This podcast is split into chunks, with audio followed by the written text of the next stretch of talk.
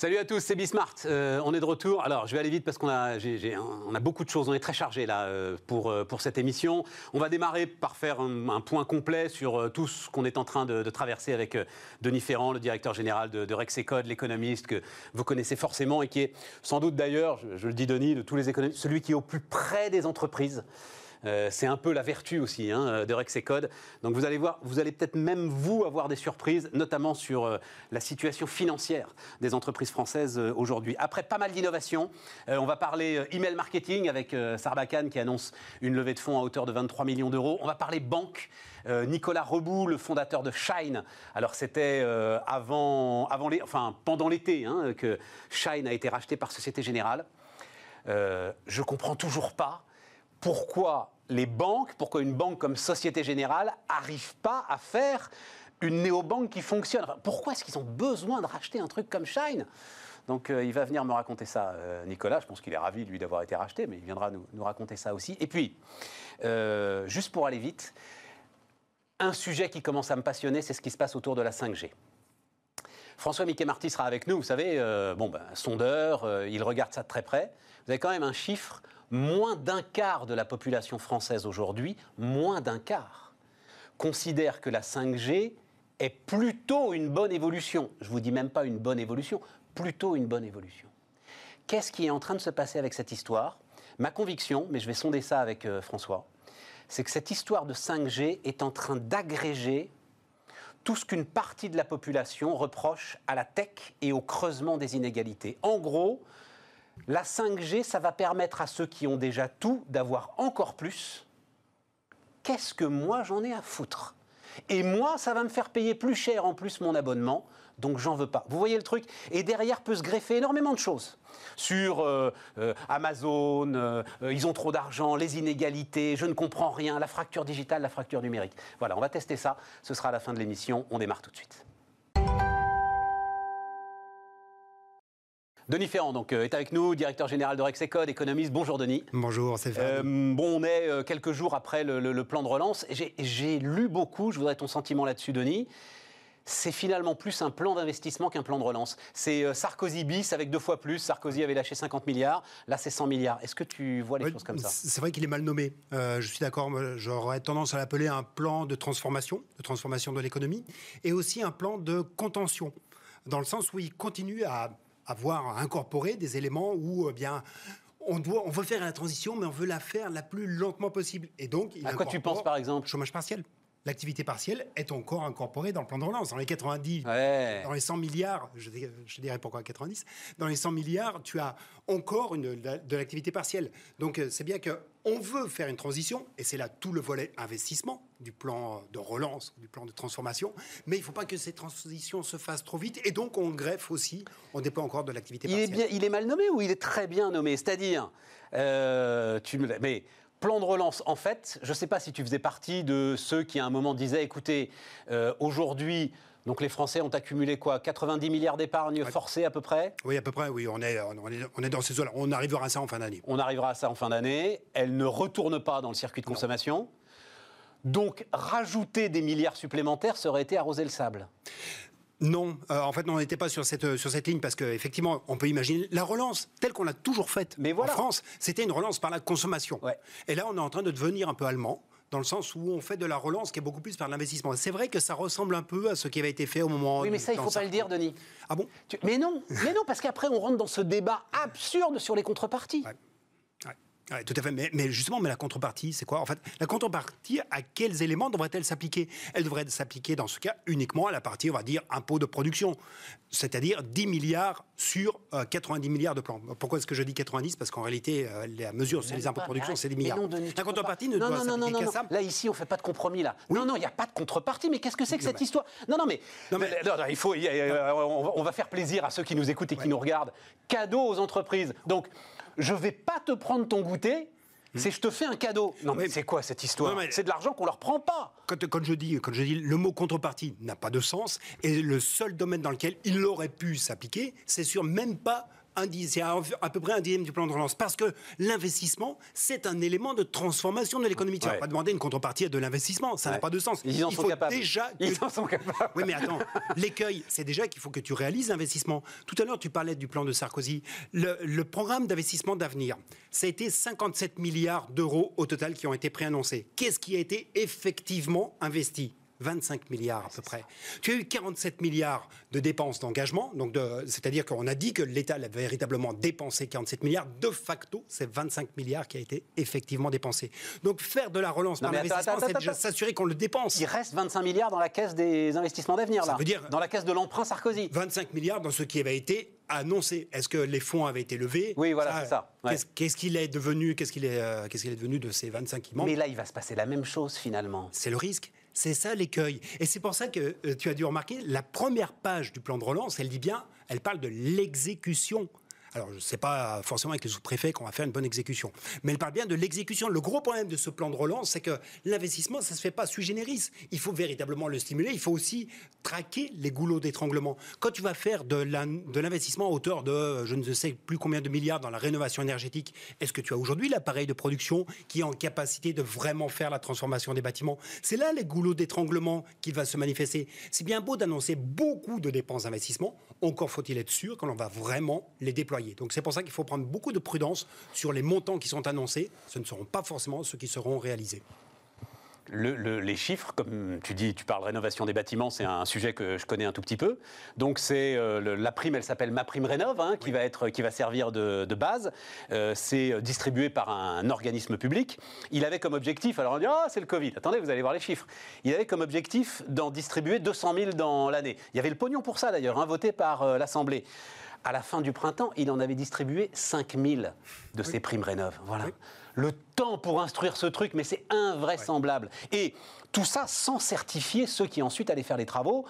Et euh, pour le coup, là, c'est un Far West euh, où il y aurait besoin d'un certain nombre de shérifs. Donc, euh, non, non, non, non, tu, as. mais je pense que c'est vraiment le, c'est, le point clé. Hein. La première question des chefs d'entreprise avec lesquels je discute, là, Denis, et ce sera pareil, j'imagine, pour toi, c'est pareil pour toi. Et pourquoi est-ce que je te le dis? Parce que j'aimerais bien que dans une semaine ou dans deux semaines, tu reviennes ici et m'apportes des éléments de réponse. C'est comment je fais pour choper une partie de ces 100 milliards? Quel est le chemin? Qui va distribuer? Comment ça va se passer? Comment on fait? Il n'y a pas de mode d'emploi pour l'instant. Non, non, non, c'est vrai que ça, c'est vraiment tout le déploiement qui doit venir avec euh, le projet de loi de finances qui devrait apporter un peu de précision. Les sous-préfets, les sous-préfets qui vont, qui vont le faire. Genre, enfin, on, voit bien qu'on. Les euh, sous-préfets à la relance. Oui, les sous-préfets à la relance. Eh bien, alors, tu sais, tout le monde brocarde ce truc, pas moi. Mais, précisément parce que ça renvoie quand même à l'exécution, donc il faut bien tester quelque chose de nouveau. Mais oui. C'est ça le, le goulot d'étranglement, il est, là pour faire sauter. Parce que on sait comment marche l'administration. C'est quand même des jeunes gars qui vont avoir le mort aux dents. Euh, pour certains d'entre eux, ça va être l'un de leurs premiers jobs. Ils vont être en partie jugés là-dessus et donc commencer à construire leur carrière là-dessus. Moi, je crois qu'ils vont se défoncer. Oui, mais en tout cas, euh, franchement, je pense que pour l'instant, on peut être dans l'espoir de ce que ça se passe comme tu le décris. Malheureusement, l'exemple du passé nous instruit que c'est oui, pas mais il n'y avait pas les préfets à la relance. oui, on a déjà eu les, on a déjà eu les préfets à la réindustrialisation. Euh, c'est pas pareil. mais je suis d'accord, c'est différent. Je suis d'accord. C'est pas pareil. Tout à fait. Les, les, les, les, préfets à la réindustrialisation de Montebourg, en fait, ils n'avaient rien. Ils débarquaient avec juste leur bonne volonté. Ils avaient les mains vides parce que les vraies grosses décisions sur la compétitivité n'étaient pas prises. Et puis ils avaient surtout à gérer aussi euh, la, disparition. En fait, on était dans une période de contraction de la base et non pas dans un objectif d'expansion de la base industrielle. On était vraiment dans un moment où il fallait faire le pompier bien plus que l'on ne faisait le bâtisseur. Donc là, justement, on est dans le moment où on est, euh, on est au moment des bâtisseurs. On est au moment où on doit réinventer l'économie. Et la manière dont est ce plan, je la trouve intéressante parce que certes, on touche à peu près tous les éléments. On va essayer de renforcer un peu les fonds propres, on va stimuler l'investissement, on va éviter des transitions qui sont trop abruptes. Donc je trouve que le, plan est quand même assez bien équilibré, assez bien foutu. Il manque un élément, c'est comment est-ce qu'on draine cette épargne que tu as évoquée tout à l'heure, cette épargne des ménages? C'est 90 milliards, 80-90 milliards.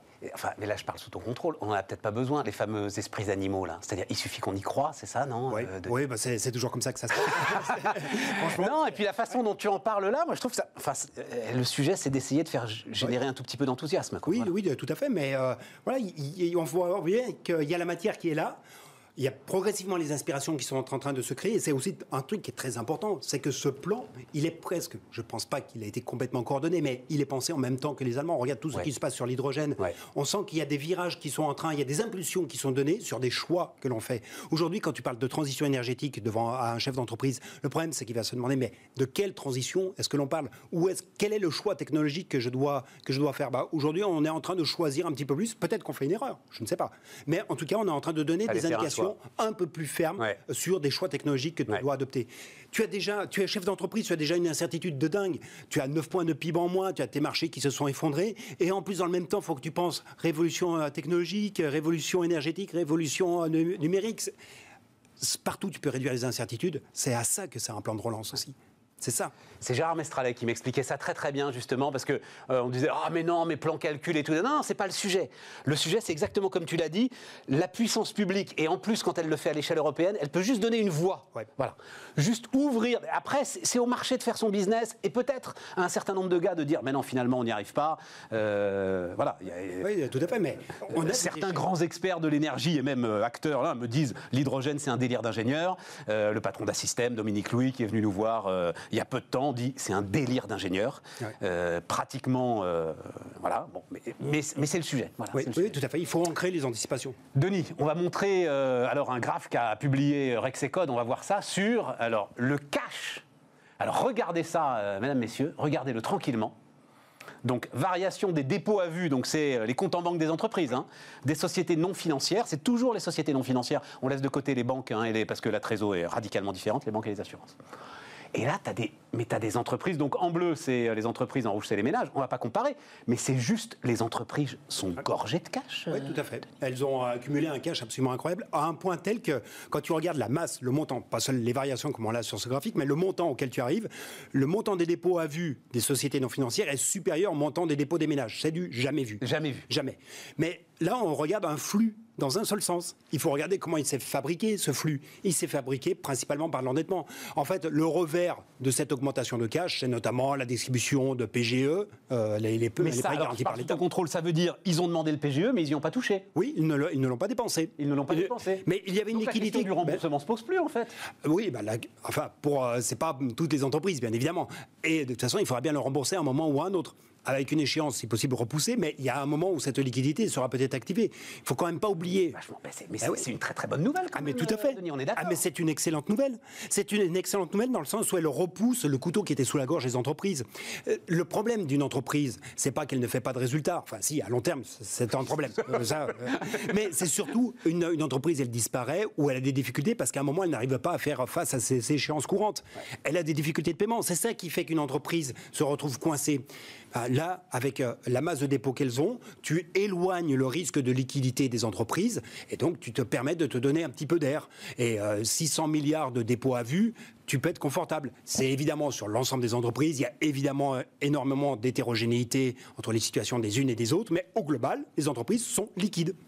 Alors, tu, tu précises aussi, et tu as bien raison de le faire, il y a aussi là-dedans l'ensemble des charges qui n'ont pas été réclamées euh, par l'État, et celles-là, il va falloir les payer. Oui, hein, euh, voilà. Oui, oui. Alors, il y a quelques secteurs qui ont, euh, sur lesquels les reports ont été transformés en annulation. Oui, mais ça, c'est hôtel et restauration. Voilà, ceux qui ont tout à fait, la culture, voilà, tous ceux qui sont vraiment, tous ceux qui sont fermés, c'est pas grand-chose.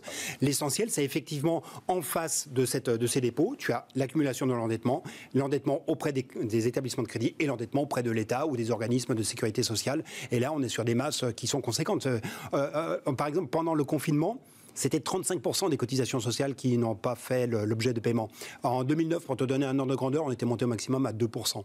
Donc euh, tu, vois un peu la, masse qui a été accumulée. On est sur un retard de, de paiement de l'ordre de 35 milliards à peu près. Et ça veut dire aussi, euh, malheureusement pour vous, euh, chef d'entreprise, que l'État, quand il va voir ça, il se dit j'ai pas de raison de les annuler. Parce que c'est vrai qu'à un moment, euh, la question peut se poser au point où on en est. c'est quoi? On va rajouter 150 à 250 milliards d'endettement, c'est ça? Voilà, on peut peut-être essayer de. Non, bah, non, non, on a les moyens de les payer. Là, aussi, tu, changes aussi les anticipations. C'est à partir du moment où tu dis bon, non, on annule, on fait un write-off sur, sur toute la dette. Bon, après, quelle est ta garantie après de pouvoir continuer à assurer tes échéances courantes? Parce que dans ce cas, pour pourquoi les prochaines échéances de cotisation, pourquoi est-ce que je les honorerais pour autant? Enfin, là, tu rentres dans un, dans un processus. Ouais. Quand même je ne voyais pas les choses comme ça. Oui, oui, tout à fait. Et il y a aussi un autre élément qu'il ne faut jamais oublier, c'est que c'est dans les moments de reprise de l'activité que les entreprises sont les plus fragiles. C'est le moment où leurs besoins en fonds de roulement augmentent. C'est donc au moment où elles se remettent à produire. Et donc là, elles ont besoin d'avoir le matelas de trésorerie. Pour l'instant, le matelas est là, mais il ne demande qu'à dégonfler. Elles se remettent à produire. Comment est-ce que, et, enfin il nous reste quelques instants, mais euh, la perception, qu'est-ce que tu vois dans l'activité de, ce moment quand même très très étrange Oui.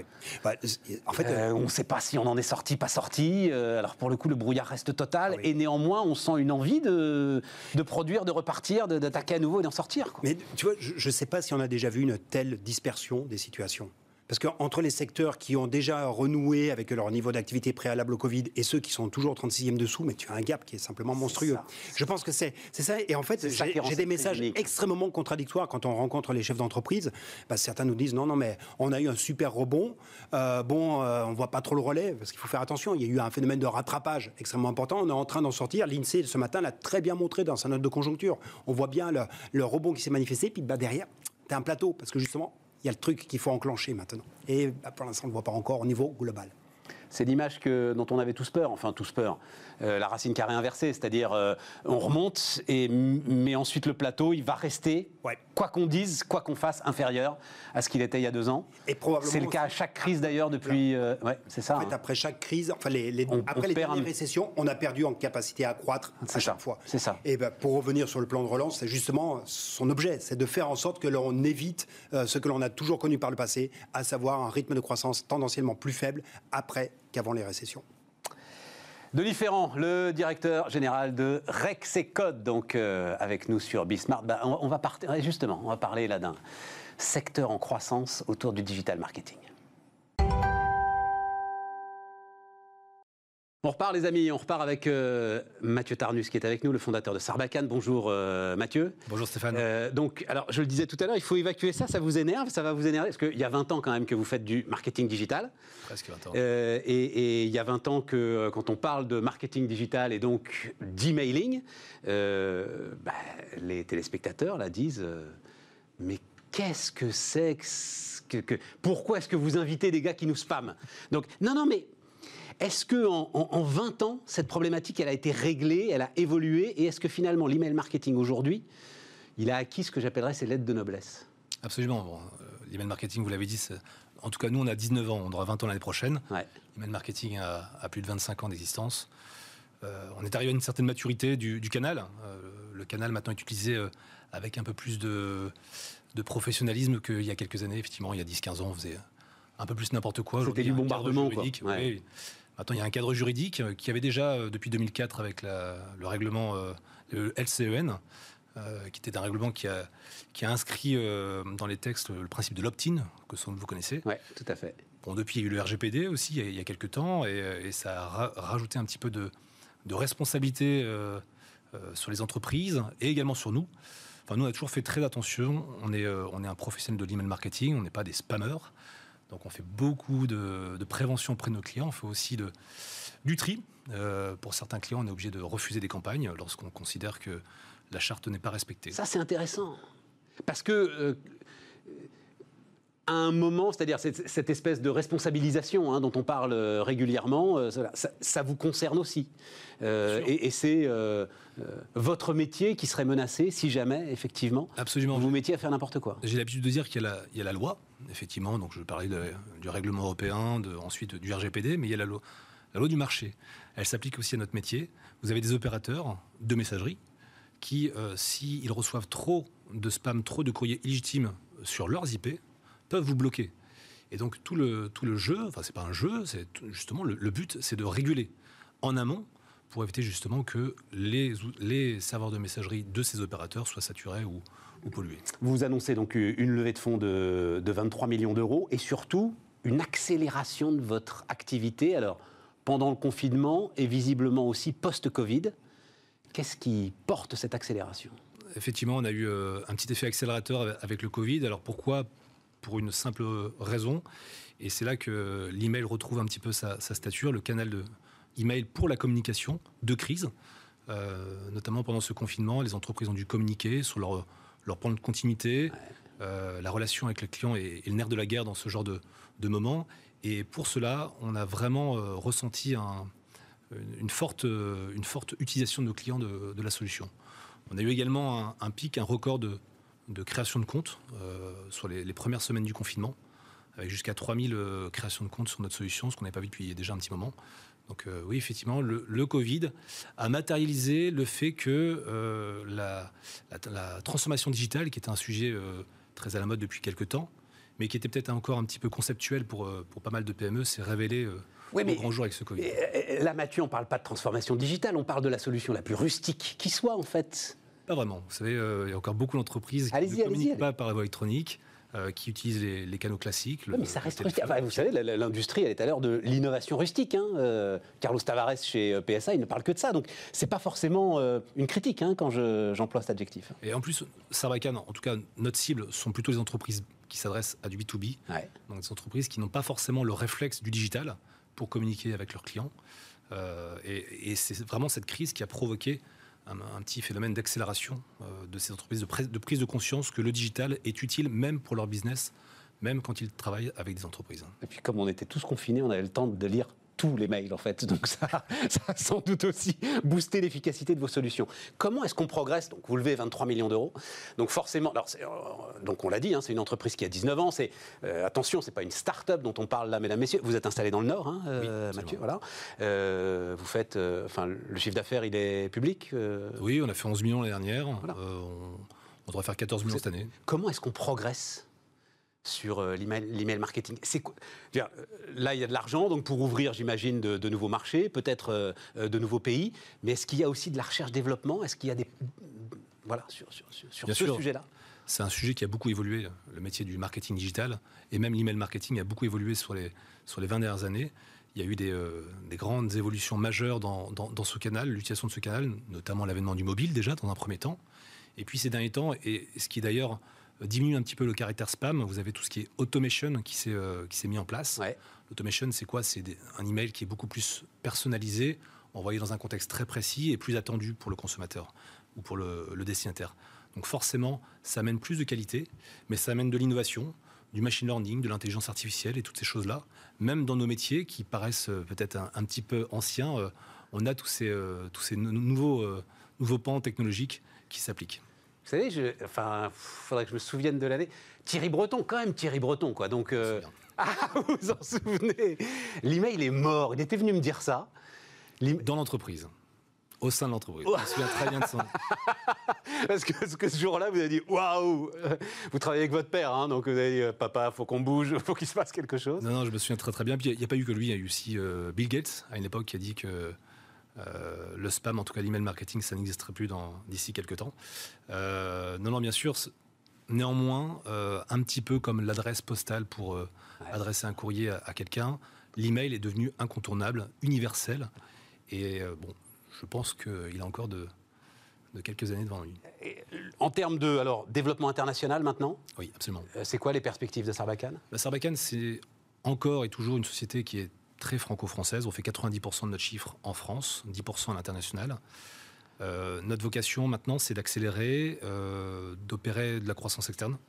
C'est un marché qui est relativement mature. Il y a encore de l'innovation, il y a encore du développement à faire en organique. Mais on sent bien que si on veut aller vite et rattraper euh, les acteurs américains, on dit qu'en général, les acteurs européens sont environ 10 fois plus petits que les acteurs américains.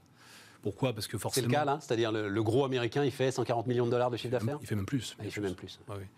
Mais euh, pourquoi? Parce qu'en Europe, on est, euh, on est euh, plusieurs pays, exactement, plusieurs langues, et on a déjà de quoi faire chacun sur, nos territoires. Et finalement, des belles marques se sont développées tout en Europe, des belles marques comme Sarbacane en France. Et le but, c'est d'aller discuter avec elles et de, voir ce qu'on peut faire en s'alliant pour faire un leader européen. Par build-up alors par build-up. Par build-up. Et, et, sont des histoires comparables aux vôtres, c'est-à-dire des histoires familiales euh Très souvent. Alors très souvent, ce sont les entrepreneurs. Vous savez, le software, c'est quelque chose qu'on peut lancer assez rapidement avec peu de moyens. Et euh, dans nos métiers, euh, on peut vite arriver à suffisamment de chiffres pour financer sa croissance. Et on, retrouve beaucoup dans notre métier des entreprises qui sont autofinancées. Alors il y a quelques cas extrêmes inverses, hein, qui se sont financés avec de la, avec le, classique schéma de la start-up, levée de fonds, etc.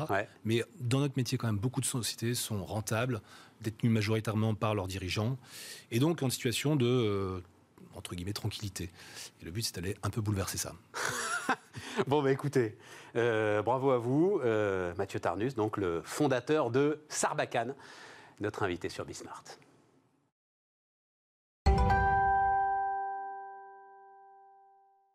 On repart, les amis, avec la banque. Nicolas Rebout, le fondateur de Shine. Bonjour, euh, Nicolas. Bonjour, Stéphane. Racheté, donc. Alors, Shine, la première tu étais le premier sur le marché, euh, Nicolas, euh, banque pro pour les indépendants, gratuite? Oui, on est les premiers à s'être vraiment positionnés sur le segment des toutes petites entreprises, indépendants, freelance, etc. Quelle année? On a lancé le service en tout début 2018 et on a créé l'entreprise en 2017. 2017 et nous on se parle, euh, ça devait être enfin assez vite parce que je cherchais en fait moi j'étais j'avais une activité d'indépendant je cherchais Shine. Moi, je veux raconter le truc, euh, Nicolas, parce que c'est de ça dont on va parler. Il se trouve que quand Nicolas vient me voir euh, la première fois, donc j'ai une petite activité d'indépendant, j'ai un compte, je vais le dire, professionnel à la Société Générale, qui me compte 60 euros par mois. Quand vous faites, euh, j'en sais rien, moi, 10, 15 000 euros de chiffre d'affaires, c'était vraiment une toute petite activité. 600 euros pour un truc sur lequel passent 5 factures, c'est pas possible. Et alors, euh, je l'avais dit, euh, je me souviens très bien, euh, voilà, et la Société Générale, ils n'avaient pas aimé. Et quoi? Trois ans après, ils te rachètent. Et donc, la question, en fait, ce dont on va parler, Nicolas, ce qui m'intéresse, c'est qu'est-ce qui manque aux banques? Pourquoi est-ce qu'une boîte comme la Générale est obligée de racheter Shine? Pourquoi est-ce que vous n'êtes pas, vous, les néobanques, rattrapables? Obligé, c'est une bonne nouvelle, je pense, pour tout le monde. Enfin, c'est une bonne nouvelle pour toi, mais peut-être pas pour eux. Je pense que si. Bah, la réponse, elle est multiple. Il y a, plusieurs choses qui font qu'on a réussi à développer un service que n'aurait pas pu développer une, banque traditionnelle. Euh, la première, à mon sens, c'est d'arriver avec un regard neuf sur ce métier. Un banquier, traditionnellement, ça vend du crédit, réfléchit en termes de découvert, réfléchit en termes de commission, mais, beaucoup d'importance sur le, fait d'avoir un conseiller physique, etc. Et nous, en tant qu'entrepreneurs, qui ne sommes pas du tout issus du domaine de la banque à la base, on est parti d'un problème, celui des indépendants, qui est, du point de vue administratif, c'est un calvaire. C'est compliqué de savoir quelle mention légale mettre sur une facture, savoir si on a été payé ou pas, choisir une, une forme juridique, choisir un expert comptable. Enfin, tout ça, c'est un calvaire. Et donc, on s'est dit, comment on résout ce problème-là?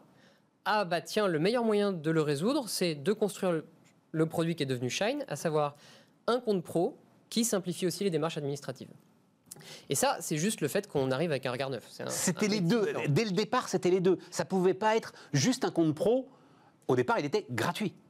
Alors en fait, au tout départ, avant qu'on se rencontre, avant même de travailler sur Shine, c'était même pas du tout le compte pro, c'était l'accompagnement.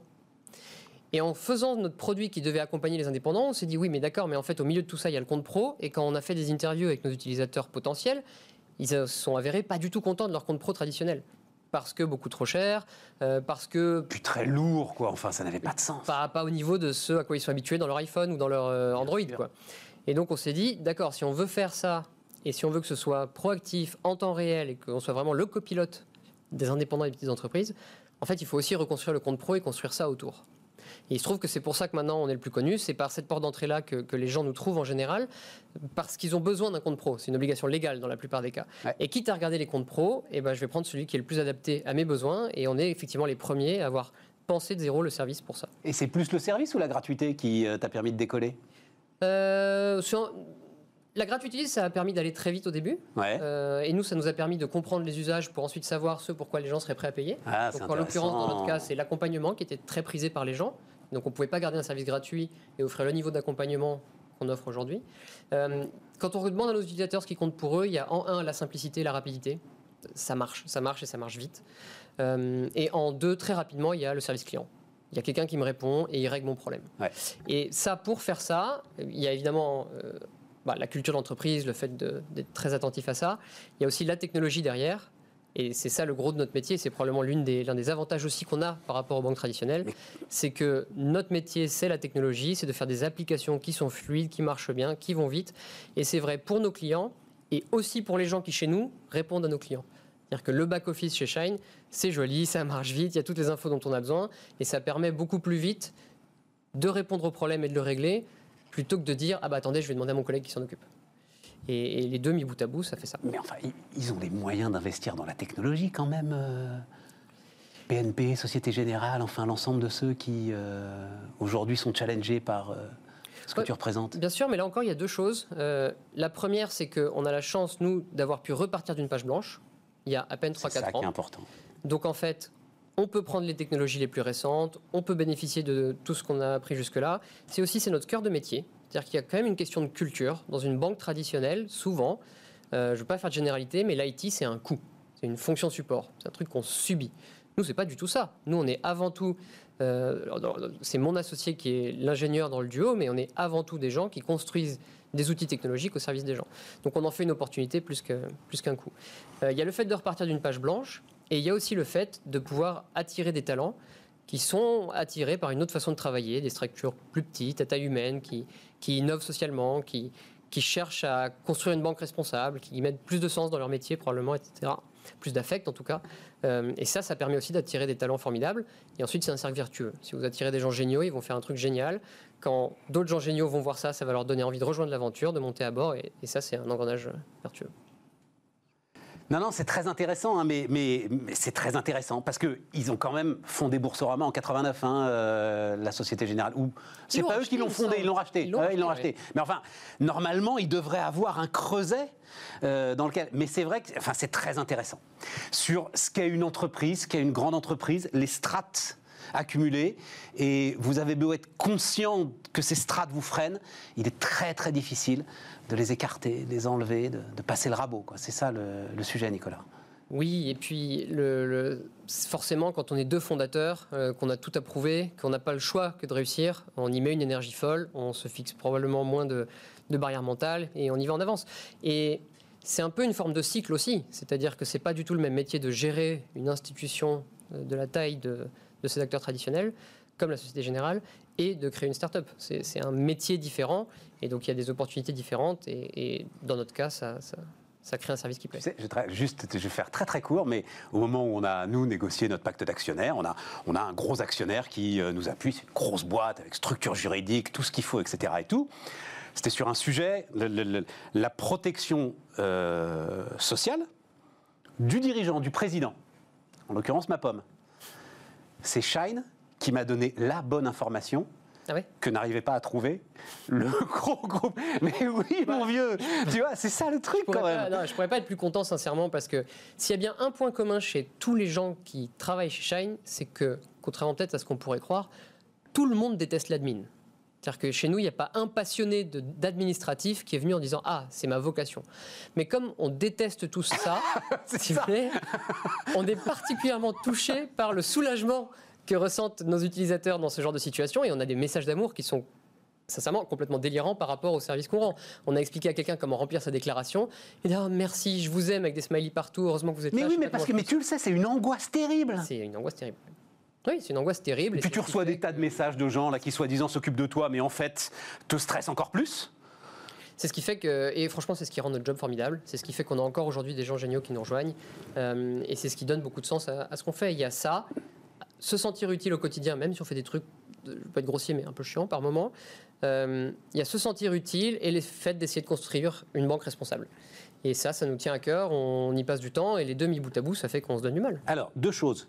Euh, la première, c'est que, et ça c'est un argument, euh, Frédéric Oudéa, donc patron de la Générale, hein, m'a dit, oh, la, croissance, alors pour le coup des néobanques, les N26 et autres, etc. Et tout, il me dit, ouais, mais enfin, vous savez, à un moment, quand il s'agit de mettre votre vrai argent et votre vrai patrimoine quelque part, vous continuerez à le mettre dans une banque classique. Euh, ces néobanques, ce sera jamais que euh, la liquidité euh, du compte courant et rien de très sérieux. Vous êtes d'accord avec ça, Nicolas, ou pas? Non. Fondamentalement, tout, prend, du temps. il y a dix ans, je me souviens très bien dans le e-commerce, quand les gens ont commencé à vendre des meubles en ligne, euh, tout le monde dit non mais un canapé, je pourrais jamais acheter ça sur internet, jamais j'achèterai un canapé, il faut s'asseoir dessus. Un lit, impossible. Quand on voit les, chiffres d'affaires. D'accord, mais là, là on parle de, j'en sais rien moi, 500 euh, 000 euros de patrimoine. Je pense que la question c'est est-ce que je fais confiance à cette entreprise et est-ce que j'ai une relation client de qualité? Et je pense qu'on peut rendre un avoir une relation de bien meilleure qualité parce qu'on fait une belle application, que les messages sont bien faits, etc. Parce que quand j'écris, on me répond vite, parce qu'on répond à ma question, comme vous, venez de l'expliquer juste avant, euh, on peut avoir une bien meilleure relation qu'avec un mauvais conseiller dans une agence. Et donc, oui, il faut construire des entreprises solides, euh, où l'argent est en sécurité, qui, sont, qui sont soumises aux mêmes autorités de contrôle que toutes les banques traditionnelles, qui, appliquent les mêmes règles de, de compliance, etc. Ça, c'est absolument crucial pour créer la confiance. Mais le fait d'être en ligne, il me semble que euh, ce sera de moins en moins un frein et que c'est le sens de l'histoire. Et je suis en fait, très sincèrement, je ne suis pas là pour dire il faut tout faire en ligne, il faut tout faire en agence. Non, non, non. nous, notre métier, c'est de construire des applications qui fonctionnent bien et, de faire en sorte que les gens aient un super service. Est-ce qu'à un moment, j'irai mettre mon patrimoine euh, sur. Même si elle marche bien, à ce moment-là, j'en aurai deux. Euh, j'aurai le quotidien parce que toi, ça fonctionne vachement mieux, mais mon patrimoine, il sera. Euh, dans une grosse, bonne vieille banque. Vous savez, il y a des gens qui ouvrent des SCI chez nous. Et des SCI, il y a beaucoup d'argent dessus. Par exemple, il y a des gens qui font des virements de plusieurs centaines de milliers d'euros, qui investissent dans des boîtes, qui ont des holdings. Eh ben. L'argent est chez nous. Hein. et, donc, euh, et, donc, le problème de quelqu'un qui veut faire un virement de 300 000 euros, euh, c'est pas de savoir où est l'argent, c'est que quand il fait son virement de 300 000 euros, le virement passe. Ouais, il faut qu'il soit Parce qu'en fait, on a des règles. De tout à fait. Normalement, votre banque, elle le passe pas comme ça. Nicolas, il reste une minute. T'en parles au présent. donc on vérifie, et juste pour le dire, on vérifie et on va plus vite pour vérifier. Et ça, ça a de la valeur pour les gens, même quand ils ont des gros patrimoines. T'en parles au présent de Shine? C'est-à-dire, tu restes. Euh, ah, j'en parle au présent et au futur, oui, tout à fait. À la tête de Shine dans l'ensemble Société Générale? Oui. Tu sais que ça ne marchera pas. Euh, tu sais, j'ai croisé une dizaine d'entrepreneurs comme toi. Mais oui, rachat par une grosse boîte, etc. Et tout. Au cinquième reporting, tu vas partir euh, en courant on travaille dans la banque, hein. donc tout ce qui est reporting, lourdeur administrative, etc., c'est notre cœur de métier. Très simplement, la boîte existe depuis euh, à peine, ça fait à peine 4 ans qu'on a eu l'idée de commencer à travailler dessus. Donc il ne faut pas me demander de me projeter sur 10-20 ans, c'est n'est pas l'horizon de temps dans lequel je travaille depuis le début. Ce qui est sûr, c'est que, et parce qu'on me demande la, question à titre personnel, on me pose la question à titre personnel, mais c'est vrai pour l'équipe, pour nous, c'est pas une exit. D'accord. C'est pas je prends l'argent et je m'en vais, c'est quel est le meilleur projet pour Shine? Et très sincèrement, on avait le choix entre lever, faire une très belle levée de fonds qui était signée, qui était terminée, et cette voie-là. Et la raison pour laquelle on a choisi ça, c'est parce que dans, ce, dans cet accord, on a le sentiment d'avoir le meilleur des deux mondes. On a la sécurité financière d'un grand groupe, on a l'indépendance. On, développe notre produit de manière indépendante. C'est là, ça reste le même management, ça reste la même marque, ça reste les mêmes locaux, ça reste le même service pour nos utilisateurs. Et donc, on pense qu'on est dans les meilleures conditions pour remplir notre mission et exécuter notre, vision à l'avenir. Et très sincèrement, je le dis, mais si on n'était pas convaincu, on l'aurait juste pas fait. Je serais pas sur le plateau en train d'en parler. Donc oui, je me projette à l'avenir, toute l'équipe aussi, on est ravis de ce qu'on fait, on pense à une belle opportunité. Évidemment qu'il y aura des challenges, mais on reste enthousiaste. Nicolas Rebout, donc le fondateur de Shine, j'allais dire, et qui entend bien le rester. Oui, c'est de toute façon, fondateur, c'est pour l'éternité. Hein, voilà. Mais patron, euh, t'es quoi T'es CEO euh, Voilà. Président, président de Shine, et qui entend bien le rester. Voilà. Merci Nicolas. Merci. On continue les amis.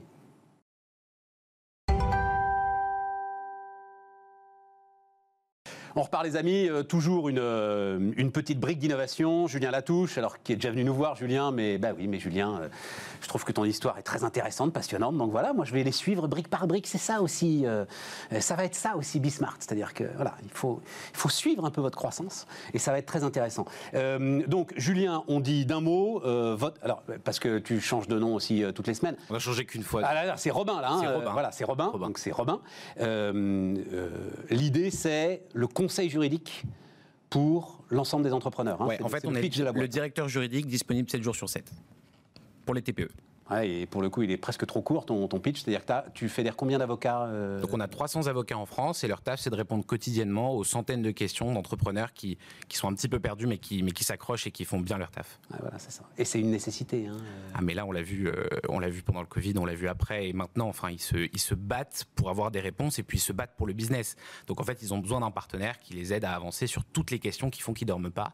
Et ensuite, bah, qui puisse se reconcentrer sur le plus important qui est de développer. on a commencé cette émission avec euh, Denis Ferrand qui nous disait euh, c'est c'est pas le manque d'activité qui tue les entreprises, c'est la liquidité. C'est le manque de trésorerie à un moment. Ça peut être aussi l'erreur juridique, le, le, piège qu'on n'a pas vu. Et, euh, et, qui peut vous tuer une boîte en pleine forme, c'est ça hein, Ouais, mais, mais, juste avant de commencer, peut-être qu'il y a quelque chose qui est, qui, est, très important, c'est que on a de véritables héros en France. Euh, vous en parlez tous les jours sur Bismarck, en parles tous les jours. Je sais que c'est ton credo. Mais aujourd'hui, je ne veux pas parler de d'innovation, je ne veux pas parler de start-up, je ne veux pas parler de, de numérique, de financement de l'innovation. Moi, je veux parler de, de la real life nation, tu vois. C'est vraiment le, ces vraies boîtes qui tous les jours, non mais c'est vrai, les maraîchers, les fromagers, les coiffeurs, les salons de beauté, tous ces gens-là dont on ne parle jamais et qui pourtant, mais nous ont donné du baume au cœur pendant toute la crise. Tous ces gens-là, c'est en fait l'économie française qu'on aime et que nous on accompagne chez Robin. Et, le projet d'ailleurs de, de médias dont on va parler. Il a quoi comme euh, sujet juridique le fromager par exemple? Mais euh, gérer un salarié qui se pointe pas au taf le matin, un fournisseur qui l'a pas livré, euh, obtenir les PGE et euh, aucune réponse de sa banque. comment je fais pour mettre mes deux salariés au chômage partiel? Le bout de terrasse que j'ai envie de gratter sur la rue, comment est-ce que je demande ça à la mairie Mais ça, c'est tous les jours. J'ai droit à quoi exactement, etc. Et aujourd'hui, qu'est-ce qu'il fait? Il va pas euh, aller euh, demander euh, à son comptable qui sait faire beaucoup de choses, mais qui n'est pas nécessairement le spécialiste du juridique, il va pas aller sur Internet parce qu'il n'a pas le temps. Donc en fait, ah, puis on est perdu en plus. Non, mais ça, alors, le, sujet, c'est que vous avez un problème, vous voulez chercher un avocat, vous savez pas en fait quel avocat est spécialiste de quoi, et vous avez aucun moyen de le savoir. Et là, alors tu lances un média en fait, Julien. C'est-à-dire, moi, là aussi, hein, c'est, tu penses que tu dois incarner dans du contenu l'ensemble de ce que tu es en train de faire aujourd'hui ouais, En fait, ces entrepreneurs-là, euh, ils bossent, donc on l'a dit, euh, toute la journée, et euh, aller les chercher, parce que nous, on vend de l'aide juridique. En fait, l'entrepreneur, il a déjà des interlocuteurs.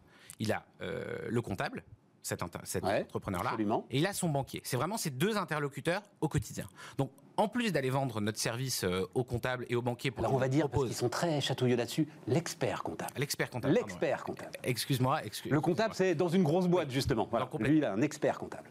Bah, en fait, ce qu'on va faire, c'est qu'on doit montrer à l'entrepreneur que on est aussi un interlocuteur, que l'avocat est aussi un interlocuteur, et que nos 300 avocats sont aussi les meilleurs interlocuteurs pour l'aider.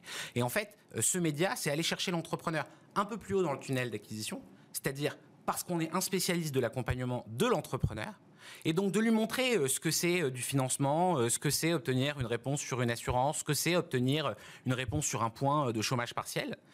Et du coup, petit à petit, l'emmener dans notre tunnel d'acquisition vers la conversion, vers un besoin juridique, le besoin d'avocat.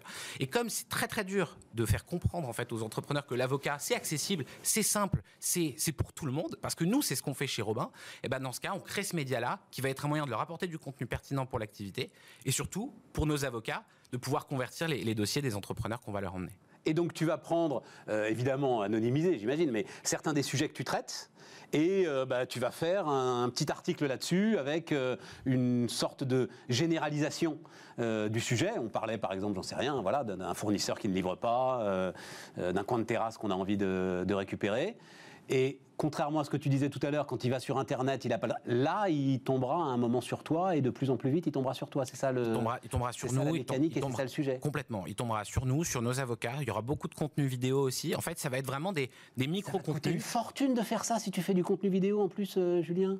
Bah vous verrez, euh, ça, nous rapportera plus d'argent que ça, nous en coûtera. C'est vrai? Oui, parce qu'en fait, euh, c'est ce qu'on a fait. Et je sais pas, on n'en a jamais parlé, mais en fait, avant de lancer Robin, j'avais lancé une, une, une, petite boîte, c'était au lycée de production audiovisuelle. Et en fait, mon premier contact avec l'entrepreneuriat, c'était de l'audiovisuel. Et d'ailleurs, et on a réuni une équipe là-dessus, qui était d'ailleurs l'équipe avec qui je travaillais avant, plus nos actionnaires qui sont dans le monde des médias. Un jour, on en parlera, euh, et avec qui on a construit ce média qui va parler à, des millions de TPE français. Ah, ça va être super. Je suis sûr que ça va être super. Ça, alors, en fait, je corrige. C'est pas le, le, prix que ça te coûte le problème, c'est le temps que ça va te prendre. Et c'est pour bah ça qu'on a développé, et c'est pour ça qu'on a créé une équipe là-dessus, et ce média euh, sera financé. Il sera financé par euh, des avocats qui voudront se faire identifier, des professionnels de l'entrepreneuriat qui voudront se faire identifier, et ça, c'est du micro-contenu. Et juste, en fait, ça génère du trafic sur Robin. Mais bien sûr. Et euh, ça commence. Et en plus, ça fait des trucs intéressants. Ouais. Donc en fait, être l'interlocuteur business, c'est être présent partout où tu en as besoin. Mais le moment où tu as besoin d'une question spécifique, bah, vers qui tu tournes? Vers Robin. Et ça, c'est sur myrobin.fr. Et, le service est vendu, euh, euh, est proposé par les banques à leurs clients, est proposé par les experts comptables à leurs clients. Mais nous, on le propose aussi directement et, euh, ça a de la valeur. Et on aide des gens à avancer. Nicolas Reboul, le fondateur de Shine, qui était là bah, juste avant toi. je ne savais pas ça. au tout départ, il voulait faire un média d'accompagnement des entrepreneurs. Et ils se sont dit, ah tiens, pour faire du build-up, on va faire un compte bancaire. Et c'est vos trajectoires sont similaires, parallèles, et je l'espère pour toi, euh, vouées au même succès. Voilà.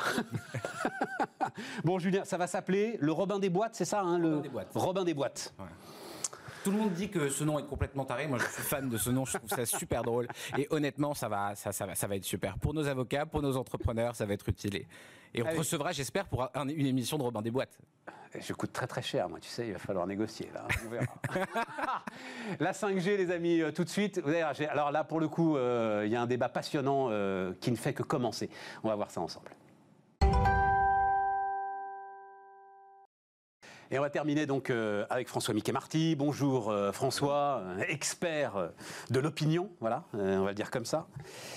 Et donc les, chiffres que tu m'apportes François sur la 5G, les chiffres que tu as publiés il y a quelques jours, quelques semaines même peut-être, enfin quelques jours sur, euh, la 5G. Parce que euh, on dit euh, oui, ah, la 5G, machin, ok, il y a les excités normaux finalement qui, sur chaque innovation technologique, refusent l'innovation technologique, ok. Là, ça va bien au-delà. Mmh.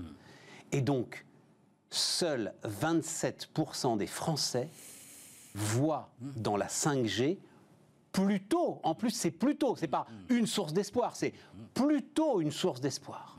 Ça fait un quart, à peu près. Un quart. Ce chiffre me sidère. On est d'accord, ça veut dire qu'on est au-delà des Robins des Bois, Greenpeace, etc. Et tout, bien sûr, bien sûr, bien sûr, c'est sidérant.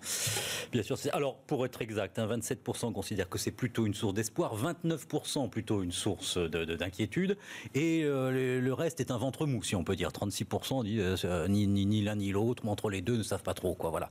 Donc, euh, mais en effet, l'idée, alors ça fait beaucoup réfléchir. Ça fait d'abord beaucoup réfléchir sur l'innovation technologique.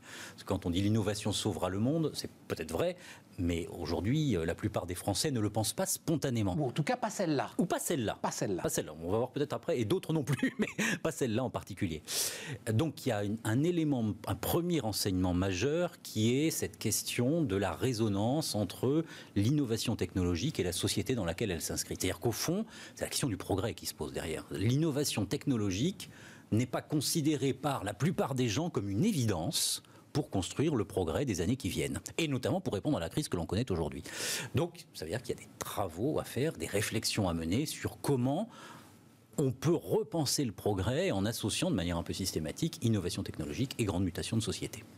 Et donc, comment Alors, ça veut dire, toi, tu dis, Qu'est-ce que tu appelles le huis clos technologique Oui, euh, alors, oui, j'ai toujours des concepts un peu absurdes. Ah, non, non, est, non, non, non, mais il est super intéressant parce que oui. c'est ça le sujet, en fait. Oui, oui. Huis clos technologique. Il y a derrière tout ça, je ne sais pas combien de temps on a pour parler de tout ça. enfin, bon, très bien, trois heures. Je suis le maître du temps. Extraordinaire. Il y a derrière ça euh, l'idée de la fragmentation de notre société et des gens qui ont, qui sont des, euh, des, apôtres, des fans de l'innovation technologique, d'autres qui sont beaucoup plus réticents, euh, voire totalement opposés. Et le risque, c'est que les promoteurs de l'innovation technologique s'enferment précisément dans ce huis clos technologique, c'est-à-dire ne parlent que de technologie pour promouvoir la technologie. Et on le voit souvent. Donc sur la 5G, on va nous dire le débit est meilleur que sur la 4G, la latence, c'est-à-dire la rapidité de la transmission est nettement meilleure, euh, la densité, c'est-à-dire le volume de, messages qui peut être transmis en même temps sur plusieurs terminaux peut être aussi élevé, etc. Toute une série de termes techniques. Et plus encore, parce qu'il y a la 5G, puis il y a ce qu'elle permet. La 5G, n'oublions pas, n'est pas, uniquement une fin en soi. C'est ce qui permet aussi l'Internet des objets, et c'est ce qui, après-demain, peut permettre le véhicule autonome. Si vous voulez avoir, avoir des véhicules autonomes qui roulent dans Paris, il faut une, une 5G avec une latence très faible, c'est-à-dire une très grande rapidité de transmission d'informations. Pour freiner Sauf que, lorsque je vous dis tout ce discours-là qui est purement technologique, ben en route, vous avez perdu la moitié des gens. C'est-à-dire que vous pouvez faire l'éloge de la technologie par la technologie, et la moitié, éventuellement les trois quarts des gens. Euh, les gens qui adhèrent à ce discours-là sont minoritaires en France aujourd'hui et, et, ailleurs aussi. Ça veut dire quoi derrière ça? Ça veut dire qu'il y a une guerre des modes de vie. C'est-à-dire des gens qui disent, attends, ce que tu me proposes avec ta 5G, ça n'est pas ma vie. Je ne sais pas si vous savez, puisqu'on a énormément de temps, une petite anecdote qui était passionnante. Il y a un an et demi, euh, il s'est produit un événement assez formidable dont on a peu parlé d'ailleurs à Phoenix en Arizona. Waymo. Waymo, c'est Google Car. Test, pour des raisons de fonctionnement technologique, leur véhicule autonome. Donc l'avantage de Phoenix en Arizona, c'est que les, les, les, routes sont parfaitement droites. Donc on peut tester des véhicules autonomes, c'est parfait, ça tourne pas, c'est très bien. Que s'est-il passé? Il y a des hommes qui sont sortis de chez eux, voyant passer ces véhicules autonomes en test, sortis de chez eux avec des fusils des hommes de 55 ans à peu près, avec un imaginaire de cow-boy et attachés à leur virilité, au plaisir de conduire leur grosse voiture, et qui ont tiré à balles réelles sur les voitures Waymo qui étaient en train de passer de bah, voitures autonomes. Donc l'intention de Waymo est de tester le fonctionnement technologique de la chose, Et en réalité, il y a des gens qui disent ce truc-là, on n'en veut pas, on tire dessus. Voilà, tout est résumé là-dedans. Ton mode de vie, le mode de vie que, que, que porte ton innovation technologique, ça n'est pas ma vie à moi. Donc toute la question, c'est comment mais, ils te disent même plus que ça. C'est-à-dire, alors, laissons de côté la voiture autonome, mais la 5G, euh, parce que la voiture autonome, elle est là, c'est quand même un objet physique, bon, on peut. Mais la 5G, euh, les gens te disent, ça menace mon mode de vie. Oui. Ça menace mon équilibre de vie. Oui. Oui. Alors, il y a plein Donc, on n'est pas du tout dans une affaire d'ondes. Non, mais moi, c'est ça qui m'intéresse et, et, dont il... c'est pas du tout une histoire de ah les ondes vont là ou même pas du tout. C'est davantage de consommation énergétique, etc. C'est pas ça le sujet. François, non, on est d'accord. C'est pas ça. C'est beaucoup plus profond. C'est beaucoup plus profond. C'est comment on fait société ensemble. Les gens qui vivaient dans les années 60, pour la plupart d'entre eux, avaient l'ambition d'avoir une maison individuelle, un réfrigérateur, une voiture et ça s'inscrivait très bien dans leur quotidien. Ça allait de pair d'une certaine manière. Aujourd'hui, quel est le risque majeur? C'est qu'on est d'un côté des innovations technologiques qui s'emballent. Qu'est-ce qui se passe? On va vivre la quatrième révolution industrielle. Donc des grappes d'innovation technologique. Ça va de plus en plus vite. Et en regard de ça, vous avez un autre phénomène majeur qui est la fragmentation de la société, avec une multitude de groupes sociaux qui disent nous sommes tous différents et ce que tu es toi, je ne le suis pas moi. Donc vous envoyez à marche forcée de l'innovation technologique une grappe majeure, et en face vous avez des gens qui disent attends moi ton truc j'en veux pas. Donc Toujours, il y a toujours des freins et des réticences face à l'innovation. C'est vieux comme le monde. Mais là, aujourd'hui, il y a cette spécificité-là accélération des innovations technologiques dans des sociétés fragmentées qui en partie n'en veulent pas. Donc il y a un petit souci. Il y a un petit souci de relier, visant à relier tous ces éléments. Est-ce que, euh, alors moi, en te lisant, je me disais, on peut même peut-être aller plus loin. J'y mets là-dedans euh, la montée des inégalités. J'y mets là-dedans l'idée, ce truc-là, ceux qui ont tout vont encore se goinfrer plus et moi, finalement, ça va me servir à rien. Mais même, ils vont m'obliger à payer plus cher, etc. Et, ça va accroître encore. Alors, il y a les inégalités. Quand on creuse euh, et quand on va écouter les gens chez eux pour essayer de comprendre, il y a une gamme d'arguments. Il y a en effet celle-ci. Euh, des inégalités avec qui vont avoir ça, d'autres c'est déjà le cas pour la 4G. Il y a des gens qui, ont la 4G, d'autres qui l'ont pas, etc. Bon. Ensuite, il y a tous les gens qui ont peur pour la santé, etc. Les ondes, le, chose un peu plus classique. Il y a tous les gens qui ont peur pour la planète parce que ça va faire de, euh, de la pollution euh, digitale, etc., etc. Et puis, mais plus, beaucoup plus profondément encore, il y a tous les gens qui sont dans un imaginaire de la peur aujourd'hui. On a peur. Il y a le virus, il y a la crise économique qui arrive. On a peur pour nos enfants. On a peur pour la planète. On a peur. On est dans un imaginaire de la peur. Et vous nous envoyez tous les matins de l'innovation technologique qui est de l'incertitude. Peut-être que la 5G ça a bien marché, mais aujourd'hui on ne sait pas. On en est au début. Il y a des antennes, des grandes antennes relais, etc. Ça fait un peu peur. Ce qui est normal au début. Tout changement fait peur. Ça c'est profond dans la population. Ça, ça c'est très. Ça se diffuse ça. Ce qui est très important c'est la mise en résonance, c'est-à-dire au fond des grandes mutations. Aujourd'hui, on est dans un contexte d'imaginaire. Quand on parle de la 5G, c'est de l'imaginaire. La 5G, elle n'est pas sur la table, on ne la touche pas physiquement. C'est très juste, ce n'est pas comme un véhicule autonome. Donc on est sur de l'imaginaire. Et cet imaginaire de la 5G percute avec la société, le monde tel qu'on le voit aujourd'hui, qui est très souvent dominé par la peur. Donc on a, c'est un problème d'innovation aussi, d'acceptation de l'innovation. On est dans un, dans un univers aujourd'hui où une partie des gens, pas tout le monde, euh, une partie des gens sont... Mais oui, mais pas tout le monde, pas tout le monde. Le problème, c'est que si on continue à fracturé. Ça va pas. J'allais dire, on va avoir un problème. On l'a déjà, euh, le problème. Les Gilets jaunes, c'était pas il y a si longtemps que ça, quoi. C'est ça. Exactement. Alors, c'est la raison pour laquelle on a créé un think tank, on publie un livre Très, avec, très interdisciplinaire, avec des gens qui font de la politique, avec des gens qui font de l'innovation technologique, avec des universitaires, pour savoir comment on peut fédérer ces mondes. Sinon, euh, c'est l'idée de progrès elle-même qui est... Qui Toi, tu dis, on ne, alors si on revient sur la 5G, on ne convaincra pas sur la 5G en argumentant sur des technologies futures qui elles-mêmes sont en partie rejetées. Voilà. Et donc il faut, il faut quoi? Il faut, alors tu dis, indiquer en quoi la 5G livre des réponses aux difficultés des crises actuelles. Oui. Mais, mais, elle livre pas de réponse aux difficultés des crises actuelles, euh, François. Est-ce que non, mais il faut. On va faire du washing là. On va. il faut on va aller chercher. Jouer sur tous les registres, c'est-à-dire au fond partir des problèmes des gens. Mais oui, mais ça va pas donner du boulot à celui qui en a pas. Tu comprends euh, la 5G Moi, je veux bien qu'on. Ça, peut aussi parfois en donner, c'est-à-dire que la 5G va. Bon, alors il y a ça, en effet, répondre aux difficultés des crises actuelles. Il y, a en effet euh, répondre à l'idée de progrès, c'est-à-dire ne pas creuser d'inégalités, etc., etc de la simplicité et beaucoup d'ergonomie aussi. C'est-à-dire qu'au fond, une innovation est acceptée quand elle est beaucoup plus euh, appropriable, quand on a un objet entre les mains, qui, si on a un véhicule autonome qui fonctionne très bien et qui est facile à manipuler, tout ce qui est complexe va faire là, Là, ça va, être des, ça va être des téléphones qui vont être hors de prix. Enfin, eh oui. Et puis, et puis, et puis, euh, des, éléments très concrets du quotidien. Si la 5G permet d'améliorer la télémédecine, mais il faut partir, il faut pas dire, il faut la 5G pour la 5G. Au fond, l'idée est plutôt de dire à quoi ça sert dans la vie quotidienne des gens. Si voilà, M. Soumier est malade et grâce à la 5G, il a une meilleure connexion avec des médecins qui peuvent lui venir en aide. Il t'écoute pas. Ah, non, mais je, te pose la question. Non, non, mais je te pose la question. Le gars qui aujourd'hui, le, les alors 25% euh, euh, là qui sont euh, hostiles au truc, ça fait beaucoup de monde quand même, hein, 25%. Hein, c'est pas, mais ils écoutent plus des choses comme ça. Si la télémédecine, ça peut être un argument raisonnable. si une solution unique pouvait prévaloir, on ne serait pas là en train de disserter sur ce sujet-là. Je crois que c'est l'un des enjeux majeurs, et je crois qu'un, enfin, je sais qu'un certain nombre de dirigeants de très grandes entreprises aujourd'hui réfléchissent sur ces questions-là. C'est-à-dire comment on va faire? Ils balayent pas ça d'un revers de main. Non, non, on ne balaye pas ça d'un revers de main. Et le, le champ de réflexion, c'est la raison pour laquelle on réfléchit sur ces sujets-là. Il faut commencer par réfléchir et ensuite proposer euh, des hypothèses de solutions. Notre conviction est que les hypothèses de solutions doivent être déclinées selon les publics. Le monsieur qui n'aime pas le véhicule autonome parce que ça ne correspond pas à son imaginaire, il y a peut-être des arguments qui peuvent le convaincre ou pas. Mais ce n'est pas la même chose qu'un euh, jeune qui, euh, pour des raisons de attacher à la décroissance, va refuser le véhicule autonome. Ce sont des univers totalement différents. Donc la question pour les années qui viennent, c'est comment on fédère des mondes qui sont différents avec ces outils-là. C'est passionnant et nécessaire, je crois. Parce que sinon, on va arriver à des tensions qui sont de plus en plus fortes. Ça a commencé en Suisse, hein, euh, cette histoire, euh, François. Oui. Moi, c'est ça qui me sidère. C'est-à-dire, ça a comme euh, la paisible Suisse, les, premiers démontages d'antennes. Alors, ils étaient aussi en avance, évidemment, mais quand même.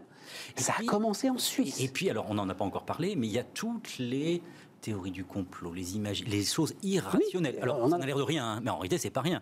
Thomas Cowan, je ne sais pas si vous avez entendu parler, entendu parler de Thomas Cowan, est un médecin américain qui explique de manière extrêmement savante que la 5G amplifie le coronavirus. Oui, bah oui, mais on en a tous entendu parler. On dans ça. mais, mais, des, millions de vues, des millions de vues sur Internet. Oui, mais alors, mais, bah, oui, mais, mais, non, mais une vue, c'est pas une conviction. C'est vrai. Mais dans les années 60, on a. Même moi, j'ai été regarder euh, les platistes, tu sais, les. mais il y a des gars qui partent là en bateau pour euh, prouver que la Terre est plate. Ah oui, oui. C'est mieux parce que le dernier, il était parti en fusée, je sais pas si tu t'en souviens, et le pauvre, euh, sa fusée s'est crachée, il est retombé. Ah oui. Et on ne sait pas si elle est plate, mais en tout cas, elle est dure. Donc, on voit qu'on est face à une diversité de perceptions. Hein, et, donc. Et, que la 5G, alors je ne sais pas si. Enfin, porter le virus, mais en tout cas, elle va servir de, de creuset à l'ensemble de ce qu'on vient de décrire bah euh, pour un rejet massif bah de euh, cette technologie qui, euh, moi, ne me profite pas, va peut-être me coûter et enrichit ceux qui ont déjà tout. C'est le... On le voit un peu, on le voit un peu avec les alors sur des manières beaucoup de manière beaucoup plus ténue, mais on le voit sur d'autres innovations technologiques. On le voit avec les éoliennes, on le voit au fond avec puis des gens tout simplement ah, je disent si tu peux comparer. Mais je compare. Parce que l'éolienne, qu'on le veuille ou non, elle fait du bruit et elle est moche. Hein. C'est la guerre des modes. Nous, l'élément bon. fondamental, c'est ça. C'est la guerre des modes. On a du temps, mais à un moment aussi, les meilleures choses ont une fin. Donc François, merci infiniment d'être venu nous voir. terminé, je croyais qu'on avait énormément de temps. Et on a eu énormément de temps. Ah bon, voilà. Les amis, c'était euh, Bismart et on revient demain. Il sera peut-être encore là, euh, ah. François Michel. à demain. À demain tout le monde.